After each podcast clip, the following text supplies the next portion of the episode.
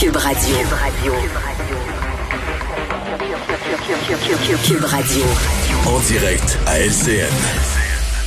C'est le moment d'aller retrouver notre collègue dans nos studios de Cube Radio. Salut Geneviève. Bonjour Julie. Alors, la vaccination va commencer euh, ben, dès la semaine prochaine. C'est pas croyable comment tout déboule assez rapidement.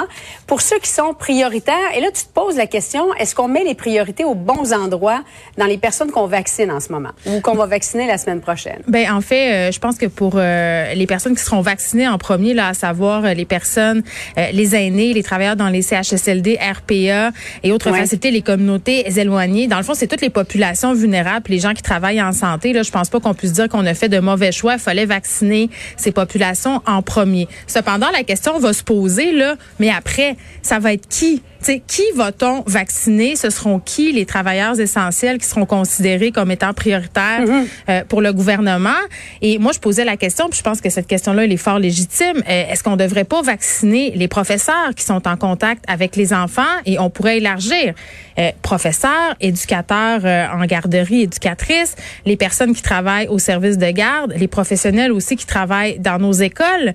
Parce que, bon, pour plein de raisons. Premièrement, je pense que c'est pas faux de dire que ces gens-là, ils sont quand même au front et ce depuis plusieurs mois.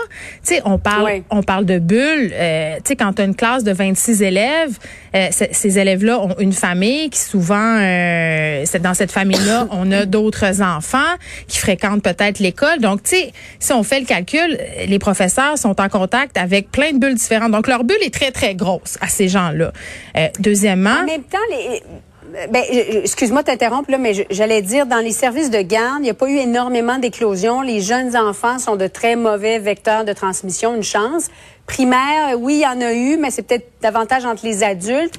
Tu, tu voudrais pas qu'on mette ça davantage euh, pour, pour ce qui est des enseignants au secondaire? Mais je pense que dans tous euh, les niveaux d'enseignement, si on le fait pour une population, on le fait pour mhm. l'ensemble du corps euh, enseignant.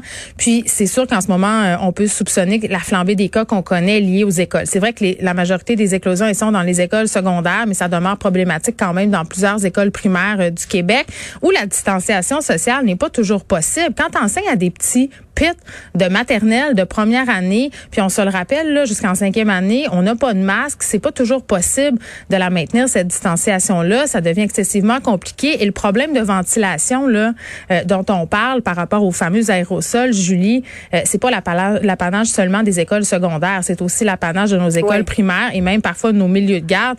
Moi je me dis tant qu'à vacciner euh, les professeurs, vaccinons tout ce beau monde là parce qu'on a besoin que les écoles restent ouvertes.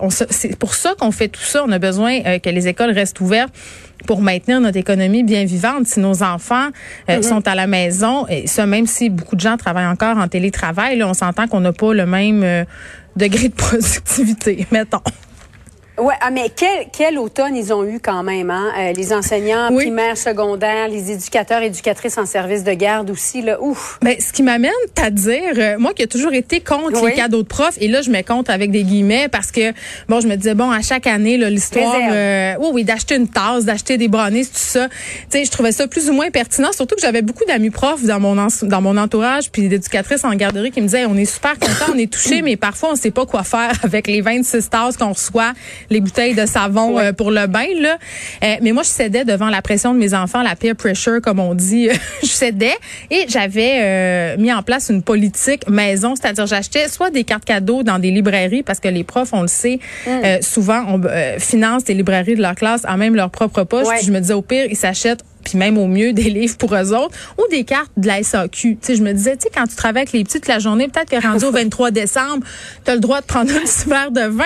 Mais là, je trouve que particulièrement... Pas, 23, juste le jeudi. Oui, oui. en tout cas, moi, à mon sens, ils peuvent boire euh, tant qu'ils veulent, tant que ça en dehors des heures de classe. Mais, euh, mais je trouve que maintenant, plus que jamais, ils le méritent, euh, ce cadeau-là, les profs, puis même pas nécessairement un cadeau matériel, juste de leur dire merci. Sérieusement, là, hmm. je pense qu'on peut tous faire un effort, euh, les parents, les gens qui envoient les enfants euh, dans les garderies, pour leur dire merci. Il y a rien qui est parfait. Il y a eu des ratages. Ça, ça s'est pas toujours super bien passé. Mais ces gens-là, les gens qui travaillent aujourd'hui en ce moment avec nos enfants, ben, je pense qu'ils méritent vraiment beaucoup, beaucoup de merci. Tu as tout à fait raison. Merci beaucoup, Geneviève. Bon après-midi à toi. Bye bye.